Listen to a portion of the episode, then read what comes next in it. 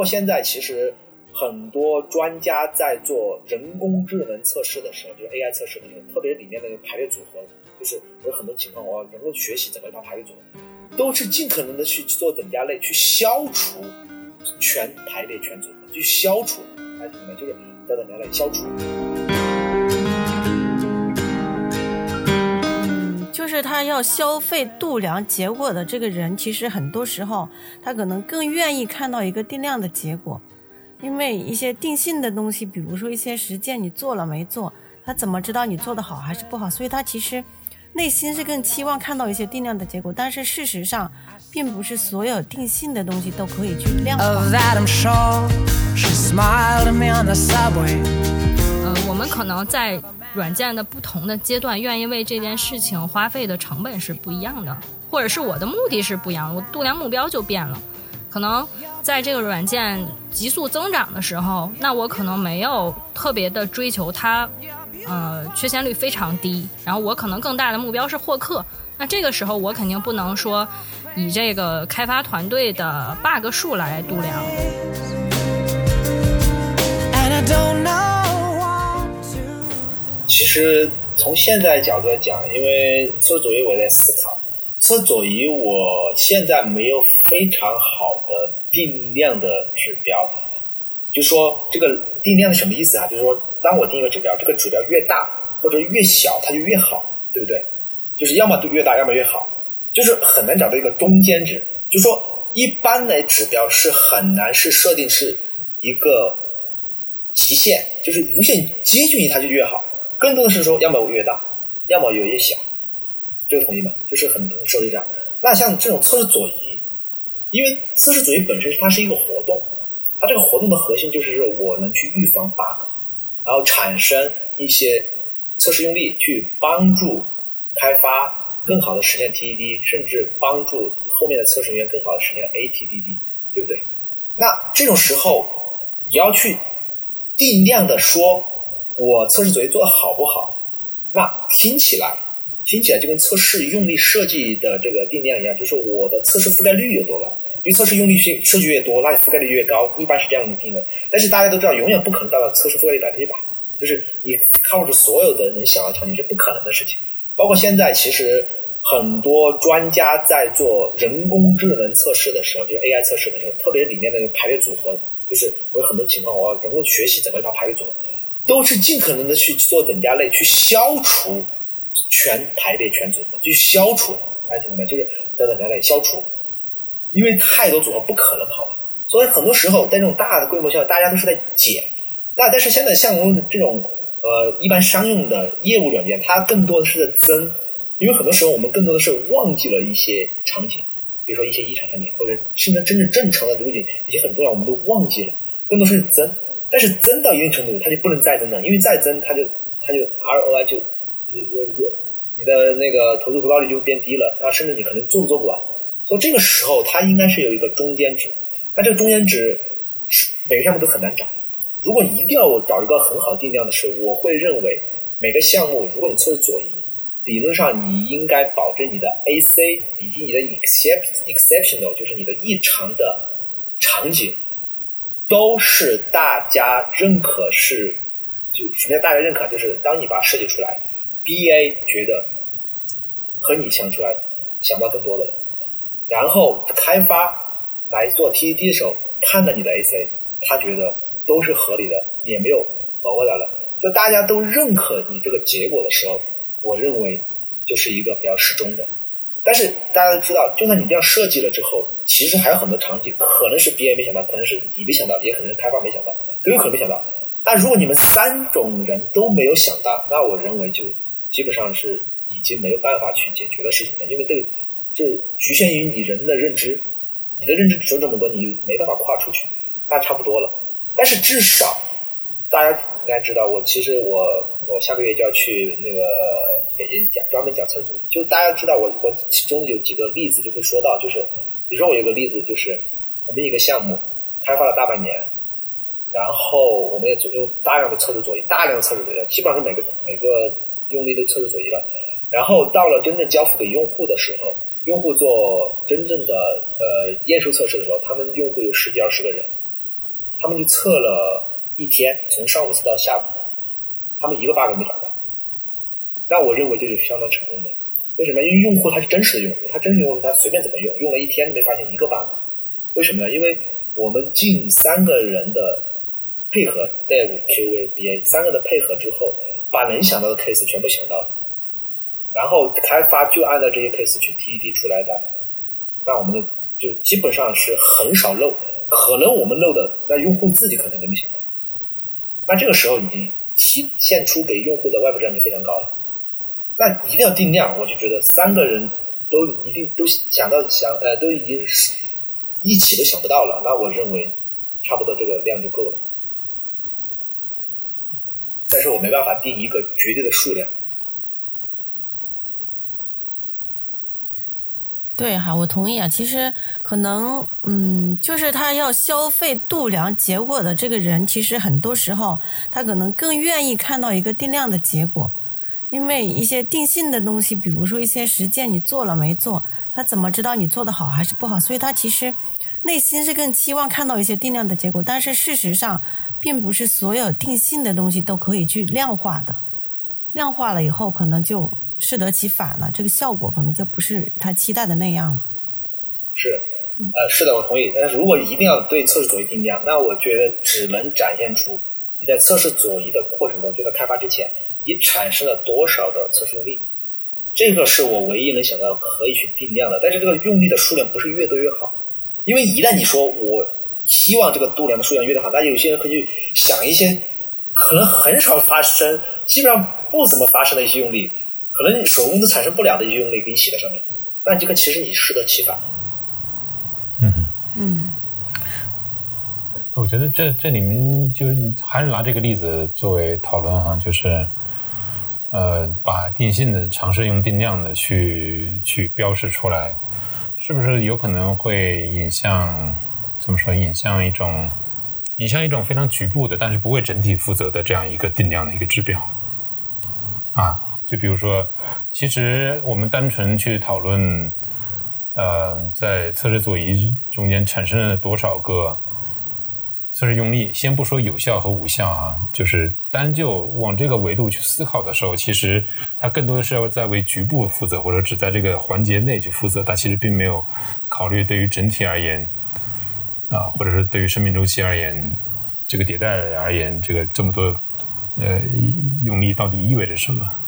我觉得是不是会有这种风险在？那其实我感觉哈，它是偏离的它原来做这件事情的价值。嗯。就是你原本你要做测试左移是为了什么？你真正的背后的这个价值是什么？他如果去定量的去，比如说去统计测试用力的话，他就已经忘了我的价值是什么，他只关注这个测试用力的数量。这而且这种好像通常会比较发生在，呃，可能是独立的测试团队啊，测试部门，他他可能会很很容易做这样的事情，就是。我只对我这个呃所能掌控的范围内用一些度量去用一些指标去度量，对。但是对于整体呃整体研发测试整体的这种效率而言，其实不一定是有效的做法。是啊。那这就意味着，比如说在不管是在做定性定量的指标时候，需要去从整体去考虑，而不是说仅仅是满足单个人是吧，或者单个团队的这种如何去衡量他的工作的效率。啊，这个应该是不是这个方向？是的，我觉得这个里面我其实一直在思考一个叫什么后验的概念。什么叫后验？哈，就是我一个东西，比如说测试左移，我并不是在测试左移那一刻去验证它的测试左移效果，我更多的是在后面去验证测试作业效果。所以很多时候我们其实有一个叫什么叫呃一个在很多时候我们会讨论概念，什么叫叫延迟体验效应，是不是？叫延后体验嘛，还是延迟体验效应？就是说，很多事情我们追求的不是立立立刻能得到一个反馈，那可能有反馈，但这个反馈不是我马上拿来去断言这件事情是好是坏的，这可能跟有些敏捷的这个概念有点相反。但是我觉得在质量度量这一块儿，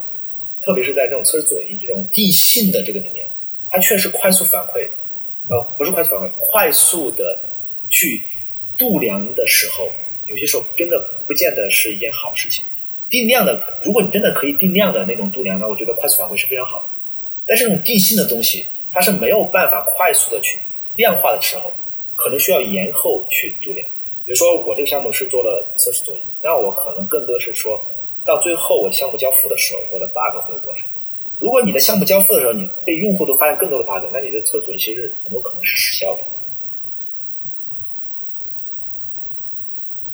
嗯，我特别同意刚才刘老师说的，就是有些尤其度量相关的，然后因为它是会给团队，比如说你决定采取了一个什么样的方式，你采用了什么样的一个指标，它是会给团队造成一些影响的。而这个影响，呃，据我观察，可能它甚至都不是当前这个迭代，甚至有的时候都不是当前这个季度能快速的调整过来的。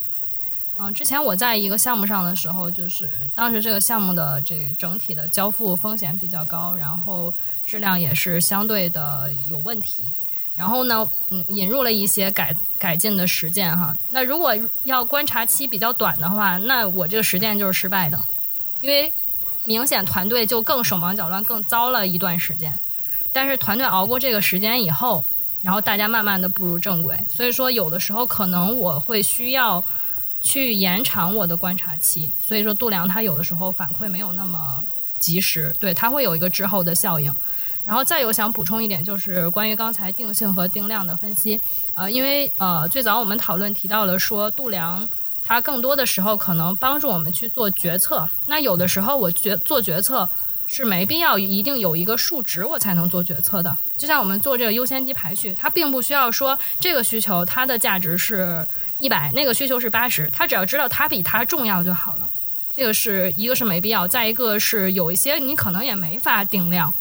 那这种情况，如果你硬要定量的话，那就是追求你最后一定能得到你想要那个数据，但并不会得到你想要的结果。对，而且毕竟如定量其实是很花成本的。那我在想，如果我做一个质量度量体系的一个设计者的话，我可能会先思考我能不能通过定性的方式去。做这件事情在当下，那如果说真的不能了，我再去思考我采取什么样的定量的方式是比较合适的，可能思路上会有一些转变吧。还是刚跟刚才刘老师说的很贴近，就是我的投入产出比，我要不要花这些成本去做很重的定量的一些数据的收集、采集、分析、报表等等，这些我要不要做？这个是我需要思考的。嗯啊，我最后补充一下，就是关于定性和定量。一般来讲，按我的经验，定量的东西更多的是可以通过自动化产生的。比如说，我代码的复杂度，比如说我这个 TD 的代码覆盖率，那这种定量我觉得无可厚非，因为这个东西其实可以自动生成。但是如果需要人工去收集来定量的这种，一般来讲，一可能是不靠谱的，因为首先是人工收集的。人工收集，你既然都想度量它，那他去收集的时候，他可能数据都是自己可以随便弄的。所以说，如果需要人工收集的一些数据，我个人觉得应该以定性的方式去对待它，而绝对能通过自动化生成的，我觉得可以考虑定量的去生成它。所以这个时候你会发现，当你去做你，如果你做一套质量的大气 board，你会发现大大气 board 里面会有很多数据。如果看过别人做的一些，其实很多公司都有自己的大气泡的，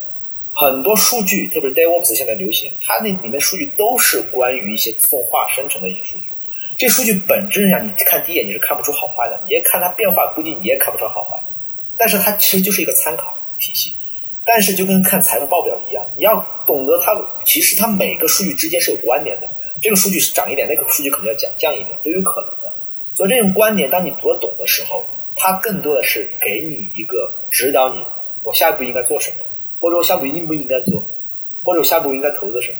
然后我下一步应该是这个运行高，那个运行高。它更多的是指导你做事的一个方法，并不是说我这个数数值高了，我就一定我要怎么怎么样。这是第一个，第二个是关于定性。但很多时候你可以看到很多单细胞里面是没有定性的一些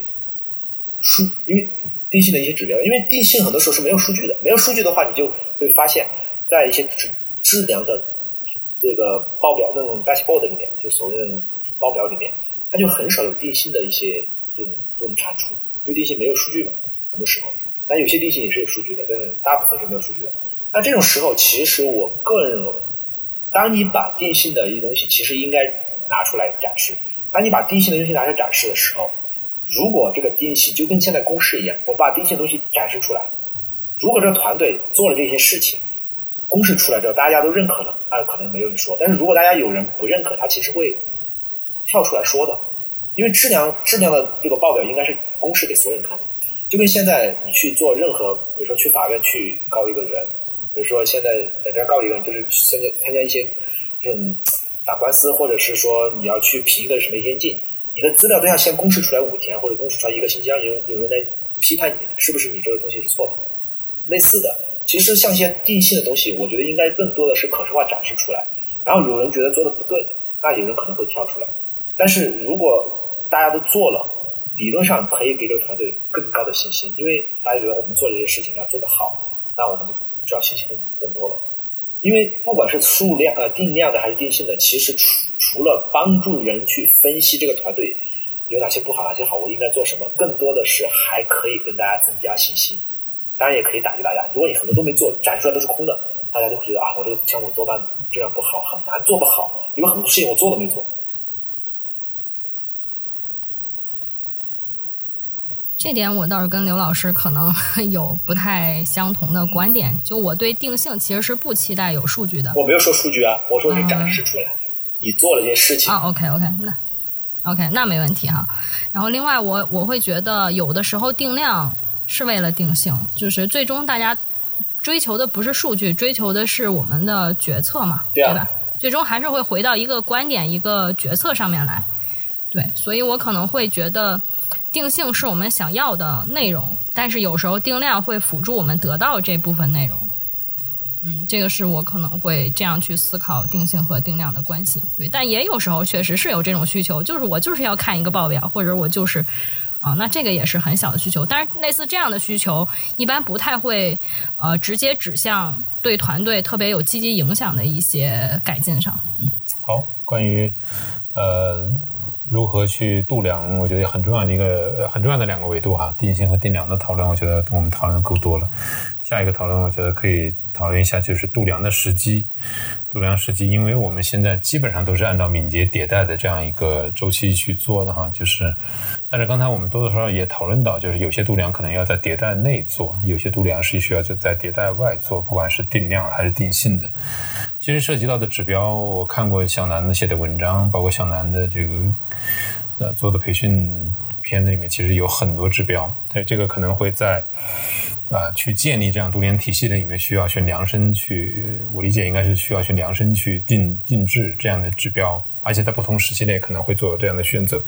但在这样的，在在今天我们的讨论里面，应该是很难去设计全面的所有的指标哈。我觉得我们不如去讨论一下，就是为什么会去考虑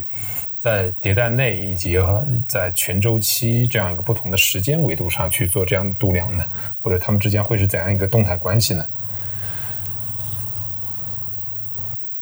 嗯，我先说一下我的理解哈，就是迭代内其实更多的可能是一些辅助迭代交付啊的一些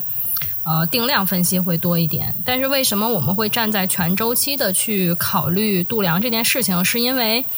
呃我们可能在软件的不同的阶段，愿意为这件事情花费的成本是不一样的，或者是我的目的是不一样，我度量目标就变了。可能在这个软件急速增长的时候，那我可能没有特别的追求它，呃，缺陷率非常低。然后我可能更大的目标是获客。那这个时候我肯定不能说以这个开发团队的 bug 数来度量。那所以说，嗯，当我这个软件已经进入平稳的一个，比如说衰退期了，或者用户越来越少，这个时候我就没必要度量了。那我们观察到。呃，或者说我们做一些运维相关的度量，我们观察到可能，呃，大家对于，当然对于具体的项目上的执行，一线的操作者来讲，这个全周期对他来讲可能是一个不需要关注的概念，因为他毕竟每天都在做具体的事情。但是对于呃这个体系的制定者来讲，或者是需要，比如说像这种。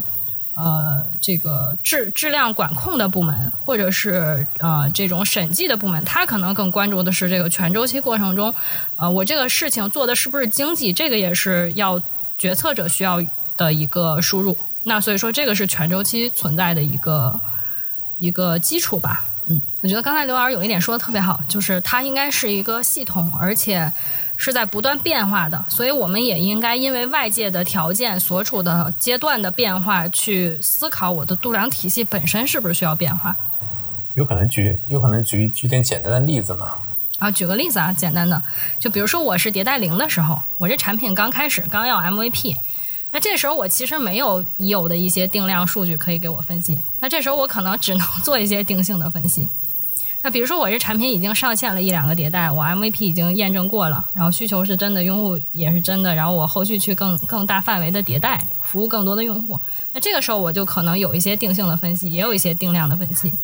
那再往后，我可能需要更多的定量的分析。我的体系已经庞大，包括我构建了我的运营体系，那我也可能需要在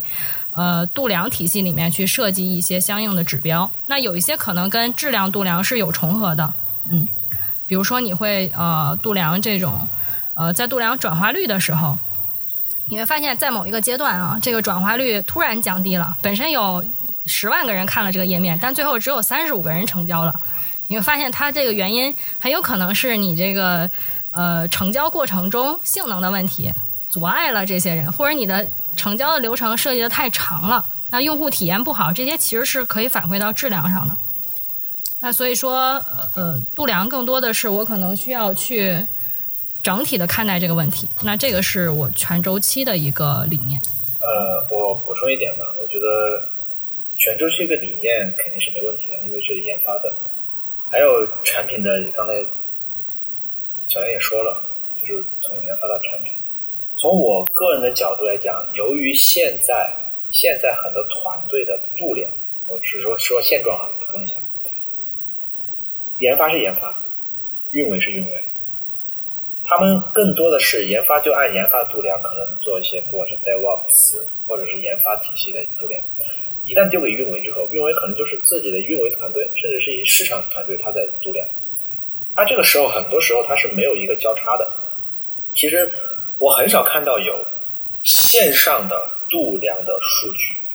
最后结合甚至关联，就是同一张图或者同一个系统里面关联到研发体系的度量体系里面去的。就是它互相之间，可能可能一些 marketing 会去抱怨跟 dev 说，你这东西降低了。那我通知你，你应该怎么怎么样，告诉把数据丢给你去看，但是它没有一个类似于像这种整体的度量体系，就是我怎么让研发里面的度量，就是所谓的内部质量。如果 high level 说话，其实它肯定没有那么精确，就说在大部分情况下，研发体系里面我们多数关注的是内部质量，而运维体系里面多大部分关注的是外部质量啊。那这这部分其实它是一个体系化的东西，它是互相可以影响的。所以说这两部分的数据或者度量的这种系系统，它应该是整合在一起，互相来看。当你外部质量变化，其实你可以看到你内部质量是绝对会有变化。当你的内部质量变化之后，你的外部质量绝对会体现出来。有可能你的内部质量变慢慢变差之后，你外部质量可能现在用户用的这一版还没问题，只要这一版上去，那外部质量这一版可能马上问题就出来了。所以很多时候，你可以通过外部质量去反馈内部质量，内部质量去预警外部质量会有相应的变化。那可能你外部的时候就应该做好相应的赔款啊，相应的这些说下一个版本的质量差，那你要做好一些，就像游戏，游戏它可能知道下个版本功能多了之后测试没跟进，那你准备好我要接更多的客服电话，我要赔更多的钱，whatever 这些，我要准备好更好的这种栽培方案。就是很多时候这个。外部质量、内部质量是互相关联又互相影响的。这个时候，当它整体系统来考虑的时候，你会有更多的一些措施，去帮助你决策我应该做什么事情。这是我一个补充。对，这其实就是我们一直在说的质量内建的思维。就质量它本身不是割裂的。比如我们到团队里去看，或者我们做咨询也好，我们会发现，当一个呃用户在跟我们抱怨他的产品质量很差的时候，你会发现他不仅仅是测试有问题，他可能。需求也有问题，然后它的设计也不是很好，然后它的研发呃整体的流程它可能哪儿都有问题，所以说我们可能需要去放到更广或者是更宏观的一个角度去，呃构建一个不那么割裂的体系。因为因为呃咱们今天讨论这个关于质量度量以及提到这个这个体系其实是要建立的，因为它是一个动态的不断变化的一个过程，随着你这个软件的这个功能的丰富程度是吧，包括它的变迁都会有变化。啊，听起来是一个很大的一个一个东西，这个体系是不是一定要借助专家来做这个事情？还是说对于普通啊 QA 来说，但凡带宽够，它是如何去入手去去观察，以及如何去建立这样一个体系呢？我倒是觉得可能不一定非得是一个专家的角色去做这样的事情，对，但是一定要有人做这个事情。现在可能更多的问题是，呃，没有一个人来 own 这个事情，或者是是研发体系之外的其他的部门在 own 这个事情。那我觉得可能，呃，入手可以入手的点就是先有这个意识，我需要观察一些事情，而不是局限在我每每天的研发工作或者测试工作中。嗯，然后当我有了这个想观察的意愿以后，就会慢慢的发现一些，而且往往是团队内的人做这个事情会更合适一些，因为他真实的在在这个环境中，如果他也具备稍微宏观一点的视角，就会对他团队改进是很有效的一个体系。呃，我的观点是，对于小的项目，人员少，软件复杂度并不是很高，你做一些简单度量，那确实不需要专家。我觉得找 QA 或者是找 T T L 他自己内部讨论一下，因为网上这些小这些度量的指标，大家都可能看一下就就就可以了。但是对于大型系统，比如说举个例哈，就是研发几研发人员几百人，团队分辖团队可能十几二十个，甚至三四三四十个，然后测试人员可能也是有几几十个的，就是所谓的 QA 嘛。把加呃加起来跟人员几百个嘛，你测试人员不说了嘛，就整体可能五六百甚至上千的这种。那这种大型项目，源代码可能几百万行，我觉得靠任何一个局部团队的某个 QA 是不可能做到的，因为他永远都缺乏宏观视角。这时候确实是需要一个专家从底层从上往下去设计这个体系，他要他可能不会关注到细节的代码层这个功能怎么写，他更多的关注的就是我这整个软件系统要实现什么功能，它为什么有几百人开发，因为它肯定很复杂，就跟所谓的这种火箭的总工程师一样，那我相信火箭肯定还是总的质量管理的人员，他要管理的这个整个火箭方方面面的质量。推进器，它前面就软件也一样，那每个模块，那我真的整合的时候它质量怎么样？那我不仅要关注每个质量它度量怎么度量，它可能整合的时候，有些质量是在单个团队里面的 QA 它是考虑不到的，或者说可能一他可能没职责，但是他没权利。那这个时候，我觉得需要一个专家从上往下看，这个专家专家真的是他懂这个软件每个模块方方面面，因为很多软件系统它可能。不同的模块，它可能涉及的功能都不一样。那可能有些三个三样，有些可能和硬件相关，有些和数据库相关，有些和操作系统相关。这种时候确实需要一个专家从整体去设置这样体系。你可以看很多大的公司，它的整体的这样体系绝对是有一个专家层面上的人去设计的。那可能落地的时候，那可能细节会有每个 QA 他去实施去做，但是整体我觉得还是需要专家。就我个人。呃，其实我我个人的话，并没有做过这种特别大型的这种，像梁老师刚才说的这种项目哈。呃，我我同意他刚才说的这种小型的，肯定是我们不用把它想的那么复杂，说是一个体系就一定有多么的复杂，其实就可以从简单的一些度量指标开始去做。但是对于那种特别大型的，我的想法可能，也许一个专家都不够，应该是需要一个不同角色组成的一个团队来去做这个事情。因为它其实需要从各个方面的一些输入，可能就某一个领域的专家还是不太够的。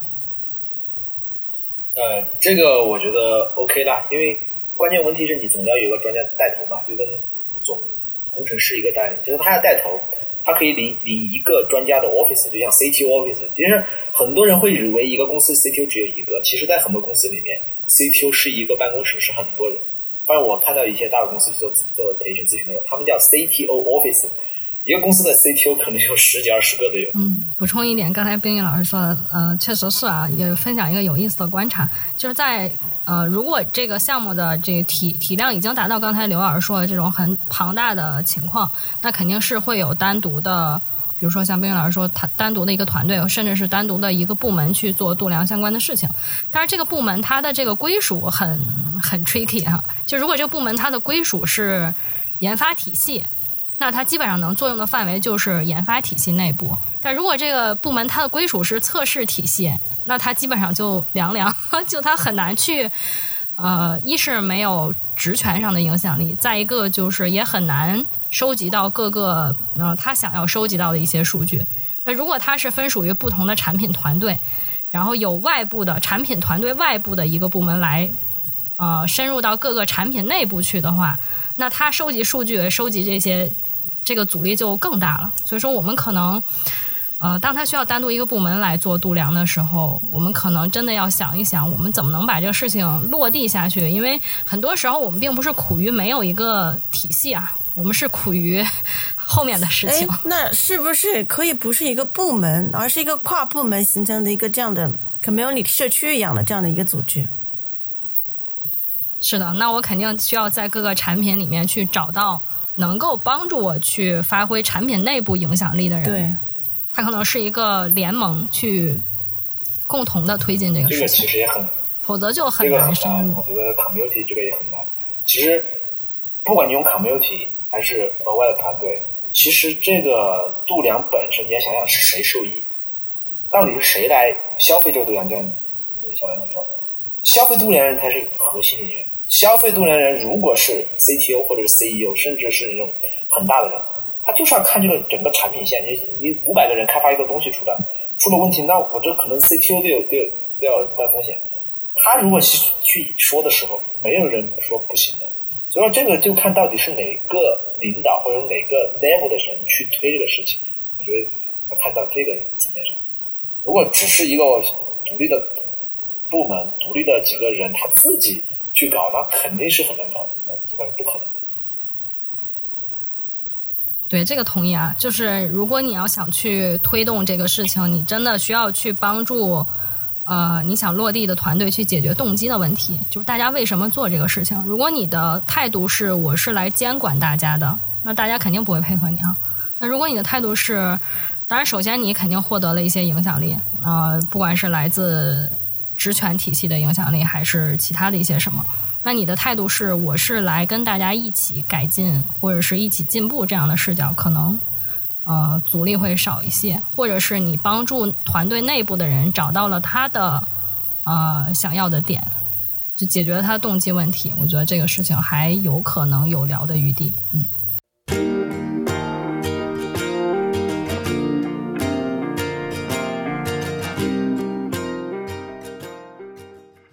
谢谢收听《质量三人行》，这是一款来自斯特沃克的播客节目。我们关注软件行业测试领域的现状和未来，质量和测试人员的职业发展。你可以在网易云音乐、喜马拉雅、蜻蜓 FM 以及泛用型播客客户端搜索“质量三人行”，订阅收听到我们的节目。